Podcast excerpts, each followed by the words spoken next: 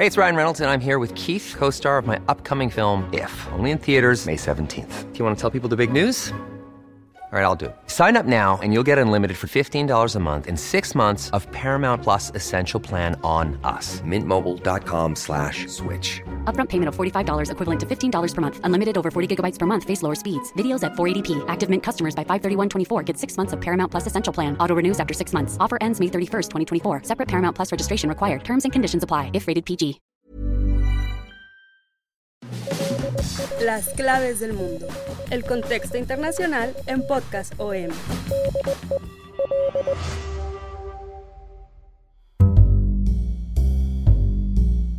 Año 2020. Termina uno de los peores años en la historia y con este, el último podcast de la serie de los nuevos locos años 20. Una vuelta atrás para encontrar pistas, paralelismos y diferencias con esa década histórica de 1920, crucial en los cambios políticos, económicos y culturales que vendrían. Años de pandemias, depresión económica, nacionalismos. La historia no se repite, pero da pistas para comprender no solo el pasado, también el presente y vislumbrar futuros posibles. Esta fue la entrada que hace ya tres años, en esos lejanos años de 2020, año donde estábamos todos confinados en la pandemia, utilizamos aquí en eh, uno de los últimos podcasts del año de las claves del mundo para hacer como un tipo de recuento, balance de ese año asiago y utilizando pues esta metáfora, este, esta idea que empezó a surgir precisamente con el inicio de los años 20 del siglo XXI, que se refiere a esta época dorada que en Estados Unidos le llamaban Roaring Twenties, eh, en Francia le llamaban Agnes Falls, y en Alemania los Golden Twenties. En España, en Latinoamérica, se les llamó pues los locos o los felices años 20, ¿no? Esta década que eh, pues con características casi míticas para un sector de la humanidad, tampoco es pues, eh, algo generalizado para al menos por de la mayor parte de la humanidad que tiene buen poder adquisitivo. Si recordamos desde 1920 hasta el crash de la bolsa de valores de Nueva York en 1929, la Gran Depresión que iniciaría en esos momentos, hubo una progresiva prosperidad económica de 1920 a 1929. Hubo eh, pues un desenfreno que aparejado con la riqueza que vendría después de la Primera Guerra Mundial, acompañado con un dinamismo cultural que se expresaba, por ejemplo, en la era del jazz, en los inicios de la era eh, dorada de Hollywood también, en el Art Deco, por ejemplo, ¿no? Eh, en la cuestión de las artes y la arquitectura y al mismo tiempo, pues la gran eh, producción de la industria automovilística y en general de los productos, eh, pues desde el tabaco hasta productos electrodomésticos, la masificación del radio, dieron un, un peculiar sentido a la modernidad y a la sociedad de los llamados locos años 20. Ahora en 2023, con un mundo ya desconfinado, después pues de que se decretó el fin de la pandemia de coronavirus, más de 100 años después, gana terreno la teoría de que los años post-coronavirus serán similares a esos desenfrenados años 20. Es lo que mencionábamos desde, esas, desde esos podcasts que hacíamos en 2020. Este optimista pronóstico de Mundo Feliz es eh, defendido por ciertos personajes, pero también eh, ha sido contrastado con otros diagnósticos que expertos y eh, algunos autores internacionales parecen estar más cerca de ver el vaso medio vacío o incluso el inicio de eh, una época de conflagraciones mundiales. Y también de eso eh, fue lo que hablábamos en esos podcasts de los locos años 20, pero también de algo llamado el cuarto giro de la historia, que eh, si bien algún autor pronostica que el 2024 va a ser un año de total desenfreno económico, cultural e incluso hasta sexual, hay otros donde encienden las alertas y hablan de que pues lo que estamos viviendo en, estos eh, años y pues por lo menos en este 2023 lo que estamos viendo es el presagio de una gran catástrofe que se va a reflejar a finales de esta década. Entonces, en, en, este episodio vamos a hacer como un recuento de lo que ha pasado en este 2023 y terminar con esa pregunta ¿no? Se está cumpliendo realmente el cuarto giro de la historia. Estamos pues caminando inexorablemente hacia tiempos turbulentos, un cambio generacional que puede llevar a pues conflagraciones eh, eh, internacionales, a guerras y a violencia eh, a nivel planetario. Para esto, pues como siempre, como desde ese año 2020 y más atrás, me acompaña mi compañero y amigo coeditor de la sección de Mundo del Sol de México, Yair Soto. Yair, ¿cómo nos pintó este año y qué es lo que vamos a vislumbrar en este 2023 y lo que se viene en 2024, que tampoco no lo pintan nada fácil algunos autores? Hola Víctor, hola a todos, muchas gracias por acompañarnos una semana más y ya la última de este año en cuestión de, de este podcast. Y sí, Víctor, un año 2023 muy ajetreado, lleno de bastantes noticias que nos hacen pensar de que realmente estamos viviendo una década conflictiva, una década llena de, altibajos más eh, altos que bajos. Y, y, sí, ya desde años anteriores hemos estado viendo eh, situaciones eh, muy desestabilizadoras, la guerra en Ucrania en los años anteriores, los golpes a la democracia en Estados Unidos, eh, y otras situaciones que eh, todavía tienen algunas consecuencias hasta hoy en día, pero particularmente el 2023 se ha convertido en un año que ha dejado bastantes, bastantes noticias que sí nos ponen a pensar de que estas premoniciones, de estas teorías políticas, sociales, se puedan llegar a cumplir, eh, sobre todo porque son noticias que están eh, se están expandiendo por todo el mundo, están implicando a, varios países y evidentemente eh, en un mundo totalmente globalizado lo que pase del lado izquierdo repercute del lado derecho así como de arriba abajo. Entonces sí es un año que está totalmente agitado y lo estamos viviendo con eh, los primeros días del año. Estamos viendo noticias que afectan a la democracia en un país como lo fue Brasil, eh, iniciando el primer noticia fuerte que sucedió en el mundo eh, fue esta agitación política que sucedió en Brasil, recordando que Jair Bolsonaro, figura de extrema derecha, eh, dejó el poder a regañar dientes y Lula da Silva tomó el poder el primero de enero, pero ¿qué sucede días después de que varios partidarios de Jair Bolsonaro intentan eh, de alguna manera crear un espejo a lo que sucedió en el 2021 en Estados Unidos. ¿Recuerdan ese episodio cuando eh, miles de simpatizantes de Donald Trump asaltaron el Congreso de Estados Unidos? que fue una noticia internacional en todos los países eh, y, creó un, un, cisma y entonces ahora Brasil intentó replicar esa situación con Jair Bolsonaro eh, teniendo eh, el mando, el bastón de, esta situación. Eh, y hasta la fecha estamos viendo que hay algunas investigaciones en contra de, Bolsonaro, de su gente, de figuras de derecha del partido de Jair Bolsonaro. Y bueno, ahí hubo un problema muy fuerte porque intentaron atacar los poderes legislativos, ejecutivo del Brasil y también hubo ahí incidentes violentos que no se habían visto eh, en, bajo este ángulo ¿no? del empuje de extrema derecha, eh, violencia, destrucción, eh, que evidentemente dejó imágenes que se extendieron por todo el mundo por esta situación eh, de Brasil que eh, también creó cierto nerviosismo, cierto nerviosismo en, la región, en Latinoamérica, y, justamente en un momento en que la izquierda empujaba en algunos países eh, ganando elecciones aquí en la región, y pues evidentemente incluido Lula da Silva como figura de izquierda, que también en este año intentó recuperar ese poder que tenía Brasil como un país que estaba inmiscuido en todos los problemas globales, ¿no? Que era protagonista eh, hasta Europa, en, Asia, en África. Lula da Silva intentó recuperar esta este poder que tenía eh, Brasil después del aislamiento que había provocado eh, Jair Bolsonaro. Pero sí, este fue el primer episodio que dejó claro de cómo iba a estar este año, ¿no crees, Vic? Sí, así es, Jair. fue, digamos, el inicio, el ascenso, digamos, de la ultraderecha a nivel mundial aunque Bolsonaro perdió las elecciones, pero como bien decían allá en Brasil, perdió Bolsonaro,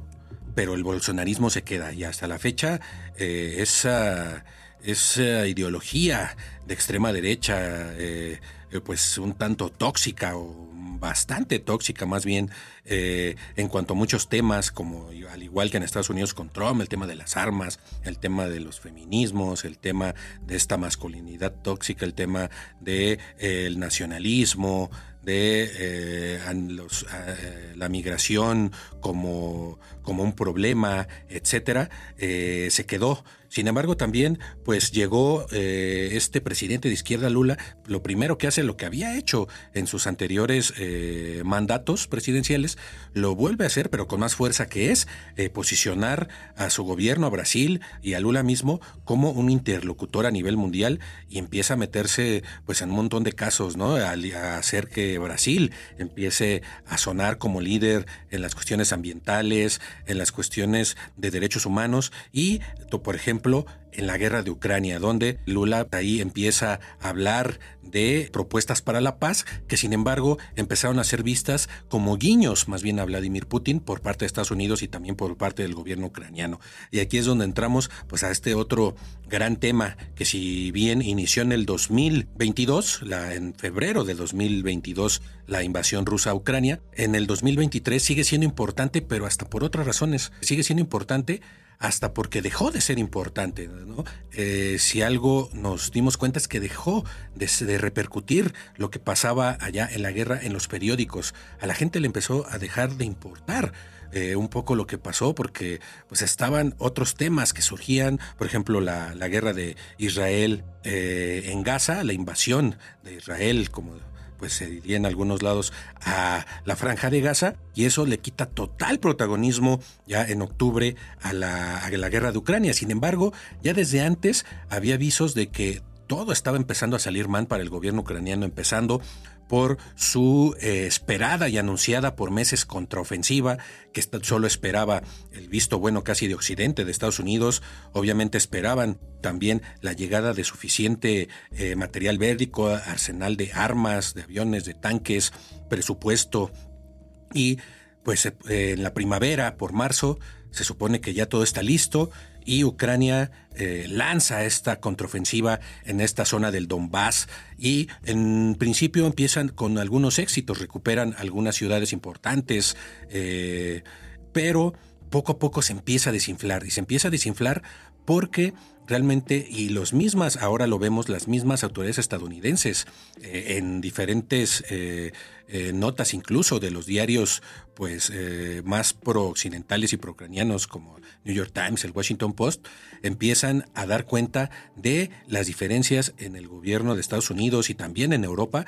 por el fracaso que está suponiendo la guerra en Ucrania. Empiezan a acusar a Zelensky, empiezan a acusar a su estrategia de defensa, al ejército ucraniano, pues de que realmente no tienen una estrategia clara de cómo enfrentar la guerra, empiezan a subir derrotas, se empieza a estancar el conflicto. Y por el otro lado, eh, Rusia, que con las ola de sanciones eh, hace un año se pensaba que no iba a resistir su economía, que iban a poner de rodillas a los rusos y al presidente Vladimir Putin, pues resulta que la economía de Rusia sigue de pie, incluso países como Alemania, Gran Bretaña, pues que registraron crecimiento cero y eh, estaban en un punto donde de crisis económica. Entonces, eh, esto empieza a marcar aún más las dudas, a pesar de que también durante la guerra de,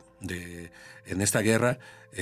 por el mes de septiembre, estuvimos todos eh, pues en vilo, eh, los que estamos en esto de las noticias, con la muerte de Yevgeny Prigozhin, el jefe de este grupo paramilitar Wagner, que había sido, digamos, el baluarte de Rusia en el campo de batalla, porque también eh, del lado del ejército ruso había muchas dudas a principios de año y todavía mediados de año sobre la capacidad o incapacidad del ejército ruso por sí mismo de hacer frente a esta guerra. Y pues prácticamente se decía que estos milicianos, estos mercenarios eh, de este grupo privado eh, habían sido pues los grandes ganadores. Entonces, llega este eh, famoso motín donde Prigozhin eh, pues atrinchera a sus, a sus, a sus mercenarios porque estaba en contra de cómo eh, los principales líderes de defensa rusos, el ministro de defensa y el jefe de las Fuerzas Armadas, eh, decía que estaban, que pues prácticamente eran unos corruptos y que no estaban informando a Putin de lo que estaba pasando. Esto pues llevó incluso a una rebelión que eh, los hizo avanzar, eh, amenazar, avanzar y llegar a la capital de Moscú. Putin negocia con ellos, quedan de acuerdo, se exilian en Bielorrusia y en uno de estos viajes entre Bielorrusia, entre Minsk y Moscú, es donde cae el avión privado donde iba Prigozhin y la plana mayor de Wagner. Esto, pues a la fecha no se sabe qué pasó, pero se creía que iba a ser el principio de una rebelión al interior de Rusia contra Putin, pero ya llegamos a diciembre de 2023 y no, resulta que Putin está más fuerte que nunca, acaba de lanzar su candidatura a las elecciones presidenciales del próximo año, se cree que pues va, va a ganar porque tiene eh, o cooptados o en la cárcel o proscritos a la mayoría de los opositores en Rusia, entonces pues eh, ya es casi inminente que Putin va a ganar las próximas elecciones y va a gobernar por lo menos hasta 2030 en una posición de poder y de poder de, de negociación frente pues ya no digamos ante Ucrania, sino frente a Occidente, ¿no? Que cada vez nos damos más cuenta que son pues los que estaban totalmente atrás de eh, pues esta eh, de esta defensa de Ucrania y Zelensky cada vez se desdibuja más, ¿no? A pesar pues de que está activo, de que está viajando a un otro país, ya ha hecho tres viajes a Estados Unidos, ha entrevistado con Biden, está buscando eh, recursos, pues sus mayores aliados, que son Estados Unidos, ahorita de la mano de los republicanos, le está negando fondos eh, importantes, al menos 61 mil millones de dólares están bloqueados en el Congreso de Estados Unidos porque los republicanos los están usando como moneda de cambio para que Biden eh, aplique eh, medidas más estrictas en la frontera, medidas realmente antiinmigrantes duras, para impedir la llegada de migrantes desde la frontera con México. Y pues la moneda de cambio es eh, estos 61 mil millones de dólares para Ucrania, aparte de otros... Eh, 16 eh, mil para Israel, también para la defensa de Taiwán y para el sureste asiático y para medidas precisamente en la frontera con México. Entonces, por todos lados, pues la estrategia ucraniana está haciendo agua y pues principalmente digamos, en el foco informativo del público en general, perdió atención por otra guerra, pues que está acaparando todo y que incluso está siendo más polarizante que la guerra de Ucrania. Es si en la guerra de Ucrania contra Rusia estábamos, hay gente que estaba dividido entre apoyar a Ucrania y entre apoyar a Rusia, pero había ciertos sectores medios donde sopesaban también pues lo bueno y lo malo de cada bando, digamos desde el punto de vista ideológico, en Israel y Palestina en esta guerra es totalmente más polarizante, Jair. Sí, efectivamente no eh, estar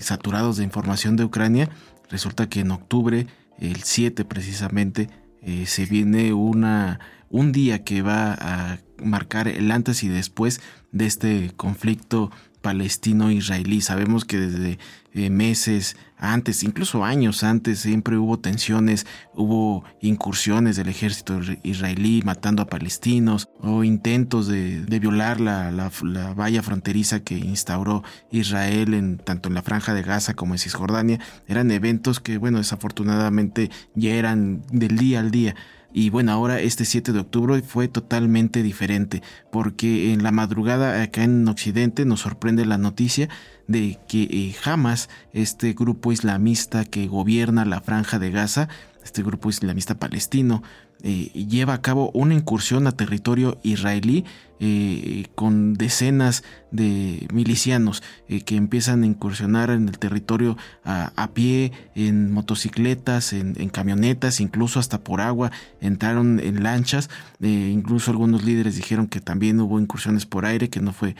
comprobado pero ingresaron a Israel de una manera sorpresiva eh, decenas y cientos de, militantes de Hamas y empezaron a atacar estos establecimientos, estos asentamientos eh, ilegales considerados por la comunidad internacional y los militantes de Hamas comenzaron a, capturar a algunos ciudadanos, también empezaron a asesinar a algunos de ellos, incluidos militares, se habla de que también a, jóvenes, algunas familias que fueron ejecutadas por estos milicianos y también a, un grupo eh, que fue mayor de 300 los tomaron de rehenes y los regresaron hacia la franja de Gaza en un, en un principio, ¿no? Bueno, al parecer ahí, ahí siguen todavía en franja de Gaza algunos de los sobrevivientes pero este tema eh, va más allá eh, eh, ahorita en cuestión del conflicto tradicional que llevaban, porque sí es una incursión que se habló de que fue muy bien organizada y ya con el paso del tiempo empezamos a ver, se empezaron a filtrar algunas informaciones que esa incursión se llevó a cabo, se estuvo preparando desde hace un año, que varios milicianos ya lo estaban programando, pero lo peor de todo es que se supone que las fuerzas israelíes lo sabían, siempre lo supieron, pero desdeñaron esta información, no creían que fueran capaces los islamistas de llevar a cabo esta misión. Eh, eh, es, algo, es, un tema que ha eh, agitado todavía más las aguas allá en Israel contra el primer ministro Benjamin Netanyahu, que de por sí ya estaba sufriendo este mismo año varias eh, protestas semanales que ya duraban meses, exigiendo su, eh, su renuncia debido a eh, por acusaciones de corrupción. Él, recordemos que él está bajo una investigación y amenaza de cárcel por temas de corrupción, pero también por una reforma judicial en, ahí en Israel que iba prácticamente a cooptar el poder judicial a favor de, de Benjamin Netanyahu, que evidentemente iba de la mano con estas acusaciones, estas investigaciones contra el primer ministro para evadir estas eh, eh, sanciones a la ley. Entonces eh, la gente no estaba tan contenta con, bueno, no está tan contenta con el primer ministro y viene esta ofensiva criticada por la manera en cómo respondió, o mejor dicho, de cómo no supo responder Israel. La, sorpresa fue tan grande que llegaron a avanzar bastante a la profundidad de Israel mataron a más de 1.500 israelíes y secuestraron, como ya decía, a cerca de, un poco más de 300 eh, rehenes y evidentemente eh, la reacción del gobierno israelí fue inmediata. Se declaran en estado de guerra eh, horas después de esta incursión y comienzan una de las peores ofensivas que hasta la fecha estamos viendo la cifra de, muertos de palestinos eh, cada día aumenta más, pero pues, hasta el cierre de este año estábamos cerca de... de 18 mil muertos aproximadamente. Sí, como 18 mil muertos, sí, exacto. Y bueno, entonces eh, ya es una cifra eh, récord en esta, esta guerra entre Hamas e Israel que está causando este cisma geopolítico en el que Estados Unidos nuevamente mueve sus, sus, fichas a favor de Israel y va muy de la mano lo que comentabas, Víctor, de que pues de alguna manera le da la espalda a Ucrania en estos momentos para enfocarse más en Israel, quien le empieza a eh, inyectar algunos recursos o empieza a enviar armamento para solventar esta guerra hasta que justamente se cruza este pleito con los republicanos que también ya mencionabas, Víctor, de, eh, que le frenan los recursos y, bueno, de alguna manera eh, pues no han podido avanzar más en este apoyo económico y militar a Israel porque no se lo han permitido, pero no sabemos hasta qué punto Estados Unidos está dispuesto a seguir ayudando a Israel y ahora la gravedad que está eh, haciendo Israel, estos ataques han sido tan sangrientos y ya se ve que Netanyahu está en alguna manera ya tiene una vista enfermiza eh, por destruir a Hamas, o sea, ellos van más allá, ¿no? Ellos quieren prácticamente desaparecer al pueblo palestino, están matando eh, a miles de civiles, no les importa llevarse entre los bombardeos a periodistas, a elementos de, de ONGs o de mismos elementos de la ONU, ellos están eh, aferrados con esta ofensiva a pesar de, del llamado internacional que incluso ya le causó algunos eh, eh, enfrentamientos con el mismo Joe Biden, ¿no? Joe Biden ya reconoció de que Israel está bombardeando indiscriminadamente a Gaza, algo que ya no le pareció y está Biden habló de que ya está creando alguna manera que los aliados ya se estén distanciando de, de esta ofensiva que pues ha sido bastante sangrienta y que eh, si lo vemos desde otro punto de vista como que ha sido ha actuado más de lo que eh, eh, de lo que pudo haber hecho jamás. Y no es que estemos justificando a, estos milicianos no porque pues también tienen su punto crítico no pero sí la, la, manera en que Israel trata de borrar prácticamente a, a Franja de Gaza pues es lo que está llamando bastante la atención. Sí, Biden muy a su pesar sigue apoyando a Netanyahu, bien decías, que pues está volcando eh, a ayudar a Israel, eh, también sigue eh, pugnando por Ucrania. Sin embargo, es una batalla que ya está viendo más perdida, porque incluso en la opinión pública estadounidense ya hay señales claras de que el pueblo estadounidense ya no quiere seguir pagando por, por todos los miles y miles de millones de dólares que está dando el gobierno de Estados Unidos a, a Ucrania para su guerra contra, para la guerra contra Rusia. Y en el caso de Netanyahu,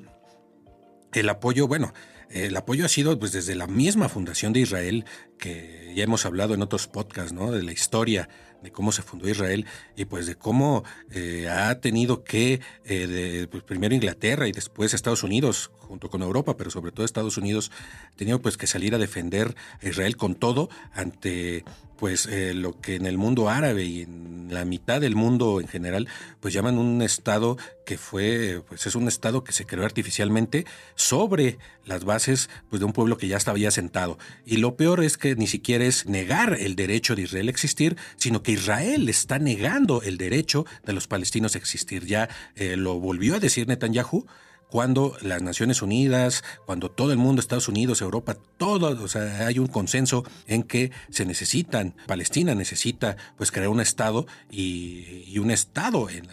también ahí en la zona del conflicto, una solución de dos estados es lo que le llaman.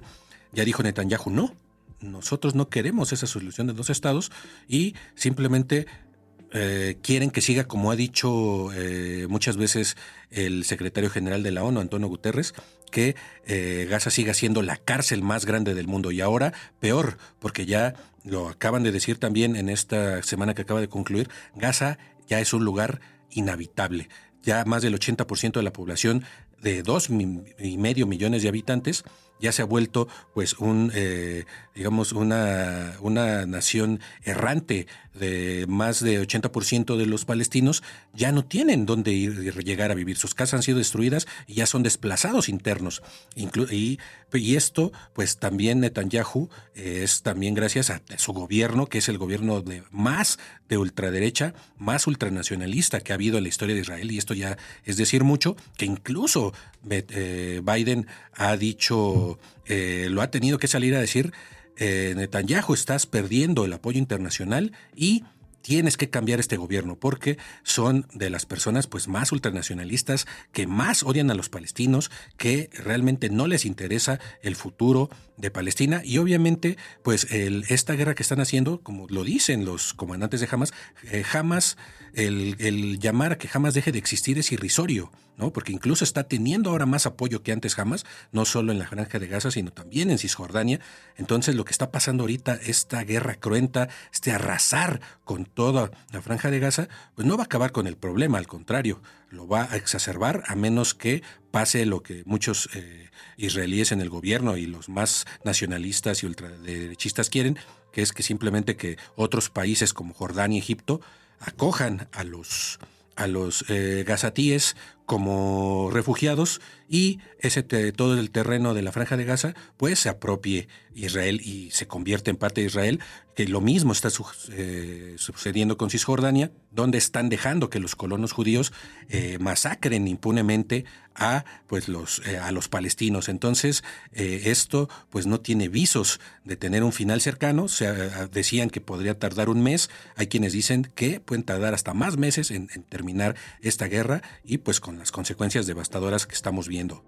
Así es, Vic. Y bueno, amigos, vamos a finalizar este primer episodio de este podcast. Eh, va, a haber una segunda parte para terminar de evaluar lo que sucedió este 2023 muy agitado y la relación con estos anteriores podcasts que hicimos de los locos años 20 y sobre todo eh, tratar de contestar si se está cumpliendo este cuarto giro que se propuso en esta teoría social que se planteaba eh, tanto en el inicio de este podcast como en los dos anteriores, que por cierto los invitamos a que los escuchen porque están disponibles aún en todas las plataformas de podcast como Spotify, Google Podcast, Apple Podcast, Acast, Amazon Music, Deezer y Acast también. Eh, ahí pueden encontrar todo el contenido que Organización Editorial Mexicana pone a su disposición. Así que, bueno, nos escuchamos eh, esta misma semana, el próximo jueves. Ustedes van a tener la segunda parte de este podcast, un regalo de Navidad para ustedes dos podcasts en una semana para que los puedan disfrutar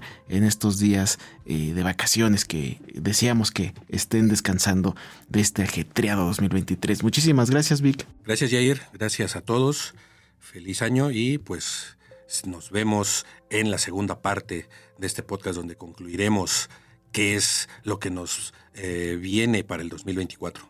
Que así sea, no sin antes agradecer la producción de Natalia Castañeda. Hasta entonces.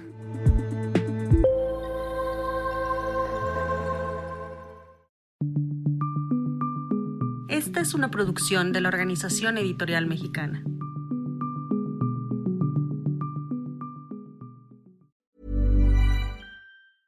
Hey, folks, I'm Mark Marin from the WTF Podcast, and this episode is brought to you by Kleenex Ultra Soft Tissues your ally to help tackle your allergy symptoms this season. I love the change of seasons, but nobody loves pollen and all those other things floating in the air that make you sneeze during this nice weather. Kleenex Ultra Soft tissues are hypoallergenic and allergist approved. So fight back against watery eyes and runny noses without worrying about irritating your skin. For this allergy season, grab Kleenex and face allergies head on.